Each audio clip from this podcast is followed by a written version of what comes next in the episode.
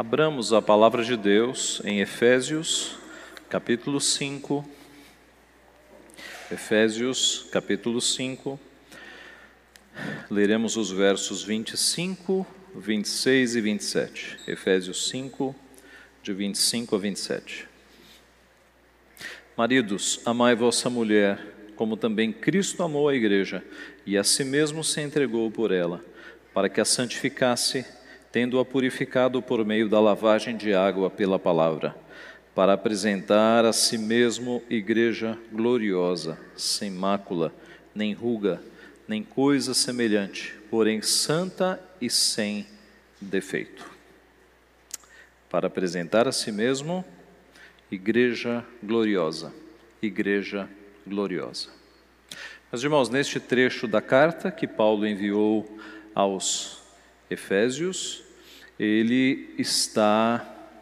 É, aliás, este trecho, esse pequeno trecho, está inserido em um trecho maior da carta, que é o trecho que Paulo fala da plenitude do Espírito. Este trecho, este assunto, começa no capítulo 5, versículo 18: Não vos embriagueis com vinho, no qual há dissolução, mas enchei-vos do Espírito, e a partir daí começa essa sessão em que Paulo vai mostrar que ser cheio do Espírito é ter uma vida de gratidão, é ter uma vida de comunhão, falando entre vós com salmos, hinos e cânticos espirituais, e é ter uma vida de submissão. As esposas submissas aos maridos, os filhos aos pais, os servos aos senhores. Então, esta é a grande sessão, que num futuro próximo nós trabalharemos com ela inteira. Mas nesta manhã, neste retorno aos cultos públicos, eu gostaria de destacar um pequeno trecho dessa sessão em que o apóstolo Paulo, usando como exemplo a figura da igreja, ele vai falar aos maridos. E o nosso ponto não será falar sobre marido e mulher, mas pegar este trecho que, em que ele fala da igreja como igreja gloriosa, a igreja como igreja gloriosa. Vamos então orar pedindo a bênção de Deus. Pai Santo, nós te somos muito gratos pelo privilégio que temos de estar aqui reunidos como teu povo, como igreja, para juntos, em comunhão com o Senhor e em comunhão com o teu povo, com os nossos amados irmãos, buscarmos a tua palavra, adorarmos ao Senhor, recebermos, Pai, as bênçãos que caem do teu trono a partir dos meios de graça, a palavra e os sacramentos. A tua palavra nos fortalece, a tua palavra nos edifica, nos exorta, e nós te louvamos por isso, porque tu és um Deus que fala conosco, ó Pai, que orienta a nossa vida.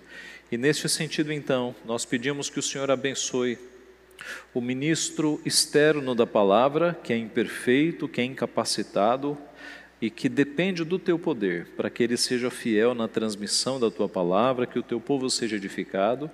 E pedimos que o Senhor use o teu ministro interno, aquele que vai nos nossos corações, o Santo Espírito, para que os nossos olhos vejam as riquezas e as maravilhas da tua lei e a tua palavra, Pai, nos alimente e fortaleça o nosso coração, guie e transforme os nossos caminhos. Dá-nos conhecimento do Senhor e que este conhecimento transforme cada vez mais a nossa vida. Pai, é o que nós pedimos, te agradecemos, te louvamos, em nome de Jesus. Amém. Ah, meus irmãos, a Bíblia nos diz que a igreja do Senhor é uma igreja gloriosa, é uma igreja cheia de glória. Será que isto é verdade nos nossos dias? Será que a igreja ainda é uma instituição que nós podemos chamar de gloriosa? Algumas pessoas discordam. Nas redes sociais eu já vi isso. Eu já vi gente dizer que a igreja não é mais gloriosa. Algumas pessoas que não são crentes veriam glória em outras instituições. Diriam: ora, gloriosa é uma instituição como essas mega instituições, Google, Microsoft, Volkswagen, estas são gigantes e são gloriosas, mas a igreja, a igreja está cheia de escândalos, está cheia de problemas.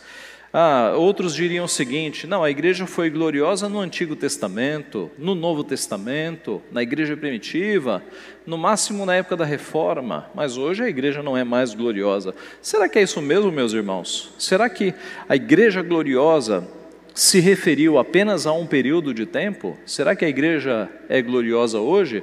A resposta é um grande sim. A igreja de Cristo continua sendo gloriosa. E quando nós falamos em igreja, não estamos nos referindo apenas à igreja visível, mas especialmente à igreja invisível, que é formada por todos os servos de Deus no mundo inteiro e em todas as épocas.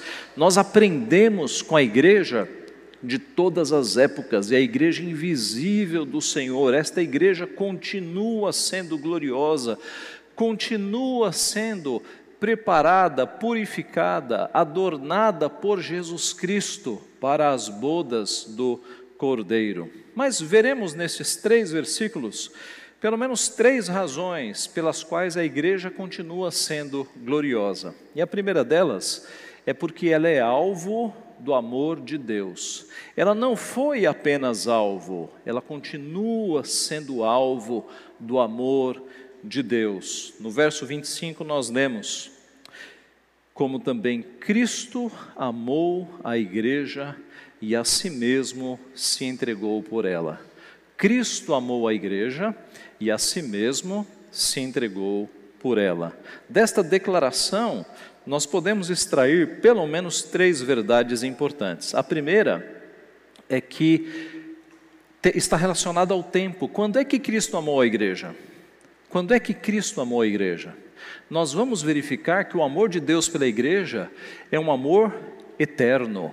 É um amor eterno. Não é um amor passageiro, circunstancial, condicional. Ele nos ama se nós o amarmos. É o contrário.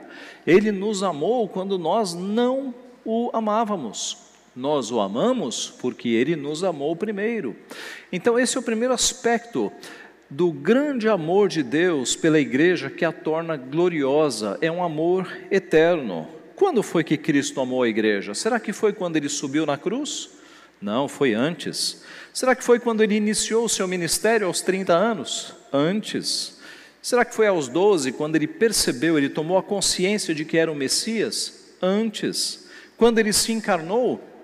Antes. Deus nos diz na Sua palavra: com amor eterno te amei, por isso com benignidade te atraí. Amor eterno, na eternidade. Jeremias 31, 3.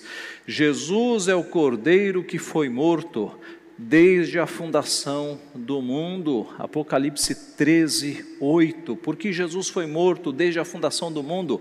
Porque nos decretos de Deus eternos, Cristo já estava sendo morto, já estava designado para ser morto no decorrer da história, por amor à igreja, o seu povo. De forma, irmãos, que a igreja já era alvo de Deus, do amor de Deus, na eternidade. Na eternidade. E nós não sabemos o que é isso. O nosso amor é um amor temporal, nós conseguimos medir o nosso amor nas nossas relações horizontais. Mas o amor de Deus é muito diferente. É impossível nós medirmos e mensurarmos um amor que vem da eternidade, um amor que dura mais de 10 mil anos, 20 mil anos, 100 mil anos. Como mensurar um amor deste tamanho, meus irmãos? Na eternidade, Deus já nos conhecia e já nos amava, amava o seu povo, amava os seus eleitos.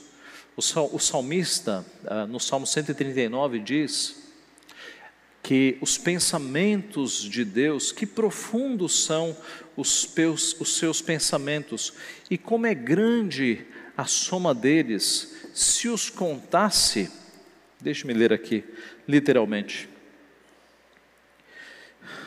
Verso 17: Que preciosos para mim, ó Deus, são os teus pensamentos, e como é grande a soma deles. Se os contasse, excedem os grãos de areia contaria, contaria, sem jamais chegar ao fim.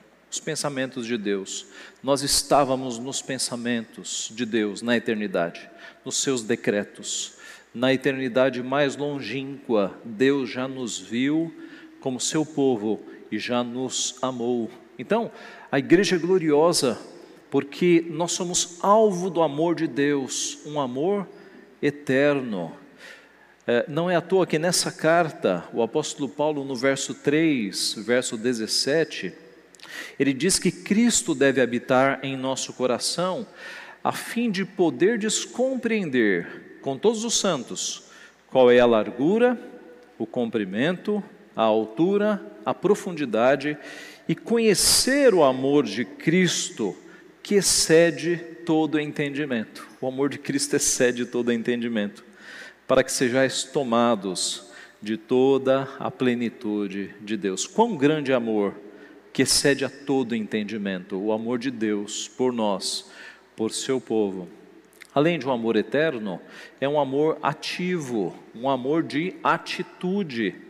Cristo amou a igreja não apenas com emoção, Cristo não enviou declarações de amor, Cristo saiu da sua glória, encarnou-se num corpo frágil, 100% humano, num corpo limitado, sujeito a todas as enfermidades e debilidades da natureza humana.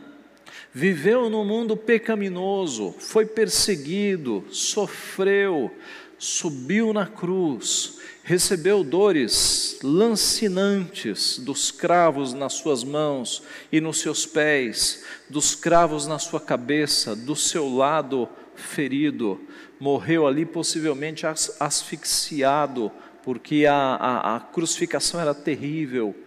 Cristo, meus irmãos, teve um amor ativo, ele amou no seu coração e amou morrendo por nós, no nosso lugar, para nos salvar. Quão grande amor, um amor ativo. João, na sua epístola, verso 4, 9, diz que nisto se manifestou o amor de Deus em nós, em haver Deus enviado o seu Filho unigênito ao mundo para vivermos por meio dele. Paulo, nesta carta, capítulo 2, verso 4 e 5, diz: Mas Deus, sendo rico em misericórdia, por causa do grande amor com que nos amou, e estando nós mortos em nossos delitos, nos deu vida com Cristo, pela graça sois salvos. Um amor eterno, um amor ativo e um amor sacrificial. Cristo amou a igreja e a si mesmo se entregou por ela. Foi sacrificial ao Pai, porque ele o viu enfermar. Ele viu o seu filho, o seu unigênito, o seu único gerado, ser punido, mesmo não tendo culpa, ser punido e ser castigado na cruz do Calvário, mesmo sendo santo. Foi sacrificial ao Pai. E é por isso que Deus nos transmite essa ideia de amor filial e nós sofremos tanto quando nossos filhos sofrem. Deus sofreu, Deus sabe o que é isso. Quando pais perdem um filho, eles podem buscar consolo em Deus, porque Deus sabe o que é perder um filho. Mas, pastor, Jesus ressuscitou, teu filho também ressuscitará. Também. Então, nós podemos buscar consolo em Deus, porque Deus sabe o que é perder um filho, ele passou por este sentimento. Deus amou ao mundo de tal maneira que deu seu Filho unigênito, para que todo aquele que nele crê não pereça, mas tenha a vida eterna. Jesus sofreu sacrificialmente no nosso lugar. João capítulo 10, 18 nos diz: Por isso o Pai me ama, porque eu dou a minha vida para reassumir. Ninguém a tira de mim pelo contrário, eu espontaneamente a dou. Cristo não foi obrigado para a cruz, ele nos amou espontaneamente, ele foi à cruz para morrer por mim, por você e por todo o seu povo, os escolhidos do Senhor. João 15, 13 nos diz: Ninguém tem maior amor do que este, de dar alguém a própria vida em favor dos seus amigos. Ninguém tem maior amor do que este, meus irmãos de dar a própria vida. Foi isso que Cristo fez por nós. Não bastasse Cristo ter vindo à terra e assumir toda a sua humilhação, ele passou pelo pior tipo de morte que alguém poderia passar. ele sofreu tanto física quanto espiritualmente. As agruras do inferno subiram à cruz, porque ali na cruz ele pagou a nossa punição que seria eterna. Então, meus irmãos, em primeiro lugar, a igreja continua sendo gloriosa. Por quê? Porque ela é alvo do amor de Deus. Como algo que é alvo do amor de Deus não pode ser glorioso. O amor eterno, um amor ativo, um amor sacrificial. Eu pergunto: você conhece alguma instituição nesta terra, alguma mega empresa multinacional que tenha sido alvo do amor eterno de Deus na eternidade? Você conhece alguma empresa pela qual Deus tenha mandado o seu filho para morrer por ela? Você conhece alguma organização secular pela qual Cristo tenha dado a sua vida? Não existem. Isso só aconteceu com a igreja. Somente a igreja foi alvo do amor de Deus, um amor eterno, ativo e sacrificial. Meus irmãos, a igreja, além de ser gloriosa porque é alvo do amor de Deus, ela também é gloriosa porque ela é santificada por Deus. Ela é santificada por Deus. O verso 26 nos diz: para que a santificasse, para que a santificasse. A palavra santificar na Bíblia tem o um sentido de separar, reservar, consagrar. E foi isso que Deus fez com o seu povo. E é isso que ele continua fazendo com o seu povo, separando. Nós estamos no mundo, mas nós não somos do mundo. Nós somos aqui como que peregrinos e forasteiros. Nós estamos em uma missão, nós estamos de passagem neste mundo. Nós somos embaixadores de Cristo. Nós estamos aqui não para nos, nos, preocuparmos com os nossos próprios negócios, mas nós estamos aqui pensando nos negócios de Deus. E é claro que isso envolve o nosso trabalho, a nossa família, tudo que nós fazemos. Tudo que nós fazemos tem Deus e o seu reino em primeiro lugar. Então, eu no meu trabalho, eu sei que ali eu sou embaixador de Cristo. Eu vou fazer o meu trabalho com excelência. Por quê? Porque as pessoas estão vendo Cristo na minha vida. Na minha família, a mesma coisa. Eu tenho minhas obrigações na minha família, como pai, como mãe, como filho, como filha, mas sempre com Deus no centro. Como é que um discípulo de Cristo age como marido, como esposa, como mãe, como pai?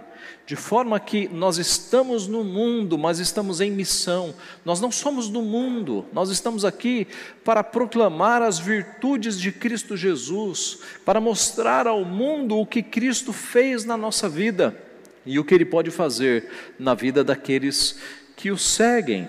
Desde o Antigo Testamento, a ordem para o povo de Deus era para que eles não se misturassem.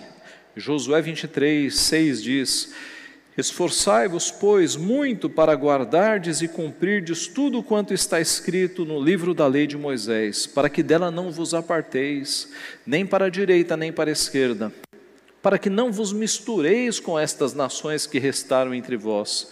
Não façais menção dos nomes de seus deuses, nem por eles façais jurar nem os sirvais, nem os adoreis. A ordem para o povo de Deus no Antigo Testamento era: não se misturem com esses povos que não servem a Deus.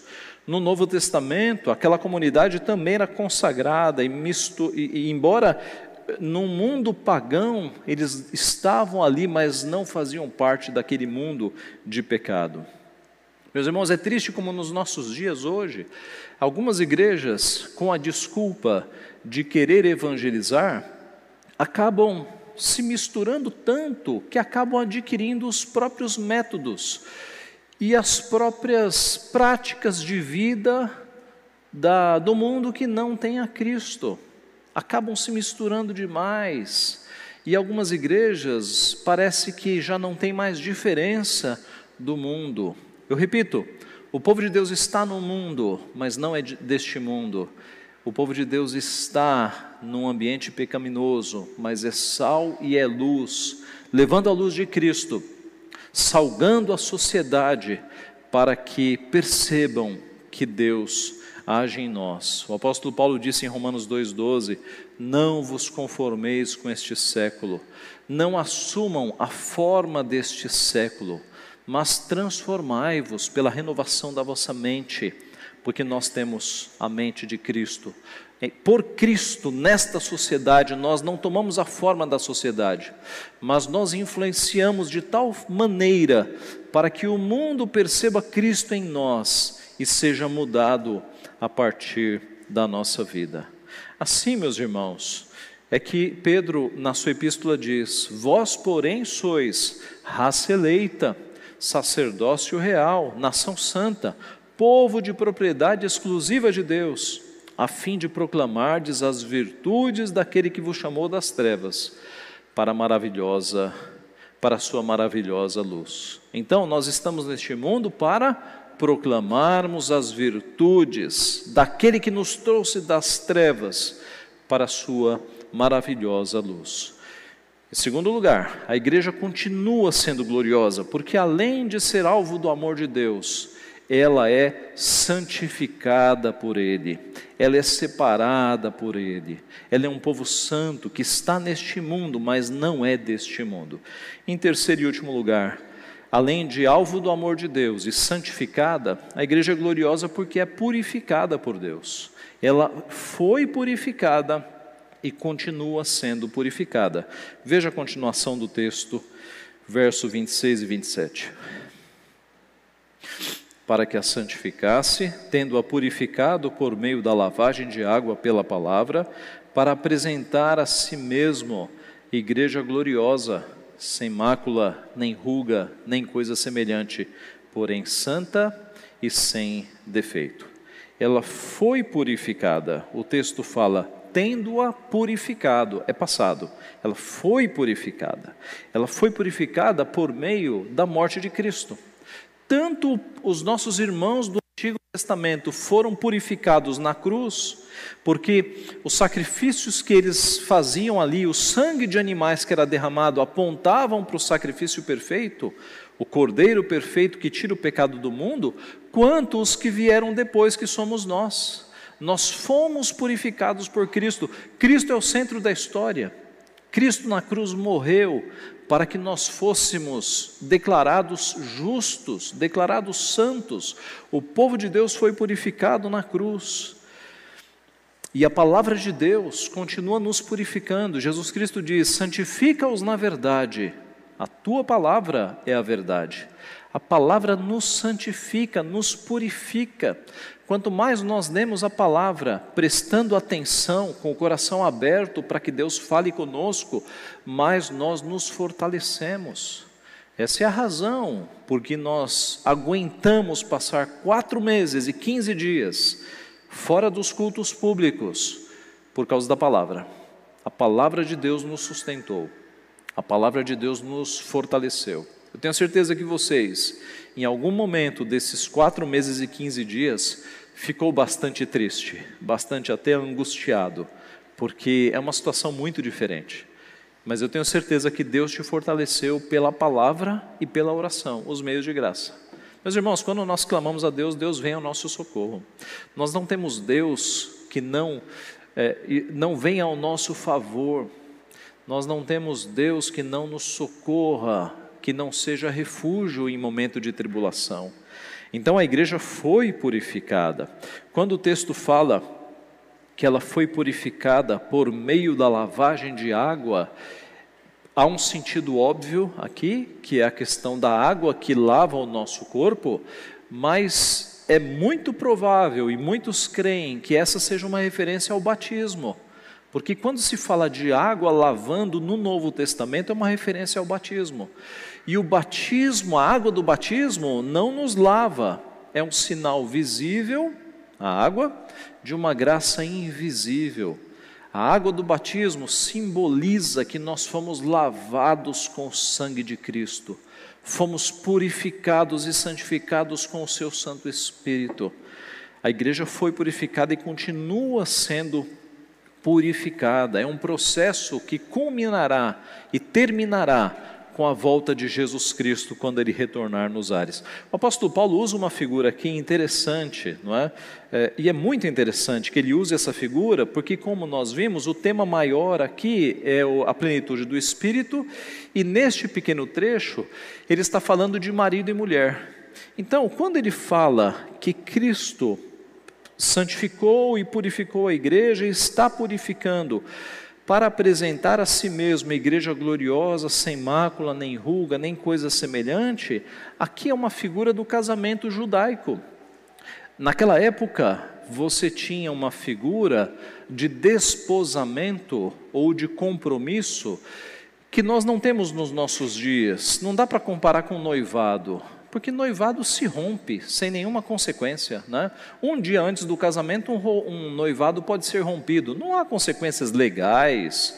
Uh, o noivado é algo bastante frágil na nossa cultura, mas no período bíblico havia um compromisso. Quando você lê a história do nosso Senhor Jesus Cristo e você vê que Maria e José estavam des... Maria estava desposada, é porque ela estava justamente neste período de compromisso. O que era isso?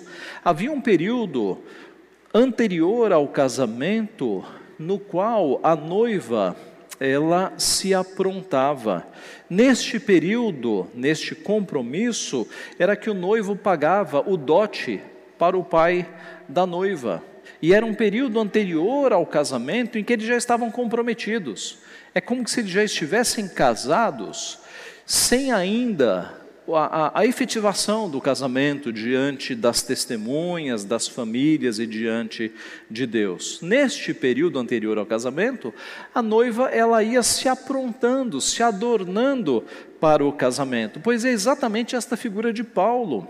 A noiva é a igreja, e a noiva está sendo, de acordo com o texto, é, preparada pelo próprio Cristo Verso 27, para apresentar a si mesmo igreja gloriosa, sem mácula, nem ruga, nem coisa semelhante, porém santa e sem defeito. Na figura, a igreja, o povo de Deus, é essa noiva que está sendo preparada pelo próprio noivo, a fim de que nas bodas, no casamento, ela esteja totalmente pronta, a saber, sem mácula, sem sujeira, sem ruga, nem coisa semelhante, porém santa e sem defeito. Esta é a figura. Nós estamos neste período, meus irmãos. Nós estamos no período em que Cristo está preparando a noiva. O casamento se aproxima, a igreja está sendo preparada, purificada, santificada para as bodas do Cordeiro. O noivo já pagou o dote com o seu sangue preço caríssimo, maior que prata ou ouro, o sangue precioso do Cordeiro, a noiva está sendo preparada para o glorioso dia, e é o próprio noivo, o próprio Cristo que está preparando a sua igreja. Então, meus irmãos, concluindo, a igreja continua sendo gloriosa? Com certeza. Por quê? Porque ela é alvo do amor de Deus. Um amor eterno, um amor ativo, um amor sacrificial. Porque ela foi e continua sendo santificada, separada, separada, povo de propriedade exclusiva de Deus. Estamos aqui, mas não somos daqui. E porque ela está sendo purificada. Deus trabalha na sua igreja. O noivo está preparando a sua noiva nestes dias para que quando ele retornar, haja esta união entre noiva e noivo, entre o nosso Senhor Jesus Cristo e o seu povo, a sua igreja. Então é óbvio que a igreja é gloriosa, ela está embaixo dos constantes cuidados do Senhor. Assim cabem a nós três atitudes. Primeira, louvar a Deus por tão grande amor, um amor incomparável, não há paralelos na nossa história, ao nosso redor, de um amor tão grande, meus irmãos, um amor eterno que nunca mereceremos. Louvemos a Deus por isso, lembremos-nos do amor eterno de Deus sobre o seu povo. Segundo, nos empenhemos no processo de santificação, para que, como igreja separada do mundo, nós estejamos cada vez mais refletindo a luz de Cristo, cada vez mais influenciando as pessoas ao nosso redor para que as pessoas olhem para nós e vejam o nosso Senhor, vejam Jesus Cristo. O processo de santificação em nós faz com que nós nos pareçamos com Cristo no nosso trabalho, na nossa escola, entre os nossos amigos. Essa é a segunda atitude, nos empenhemos no processo de santificação. E por fim, terceiro, aguardemos com ansiedade o retorno do nosso Senhor Jesus Cristo. Aguardemos com ansiedade o dia em que nós, se estivermos vivos, olharemos para o céu, o mundo parará, as televisões, a internet, tudo vai parar, tudo vai noticiar isso. Jesus Cristo vindo nos ares, com os seus anjos, com a multidão dos eleitos. Ansiemos este dia. Talvez a nossa geração veja Cristo voltando, Talvez não, talvez sejam os nossos filhos, os nossos netos, mas o fato é que Cristo está voltando, meus irmãos. A cada dia se aproxima mais. Os sinais descritos, as pestes, as epidemias, nós estamos vendo, os sinais estão se cumprindo. Ansiemos por este dia, nós somos forasteiros, esta não é a nossa pátria final, a nossa pátria final é a pátria celestial na companhia de todos os nossos queridos que já foram e na companhia do nosso Redentor, o nosso Senhor Jesus Cristo. Ansiemos por este dia, ele se aproxima. Que Deus nos abençoe. Maranata, vem Senhor Jesus. Amém.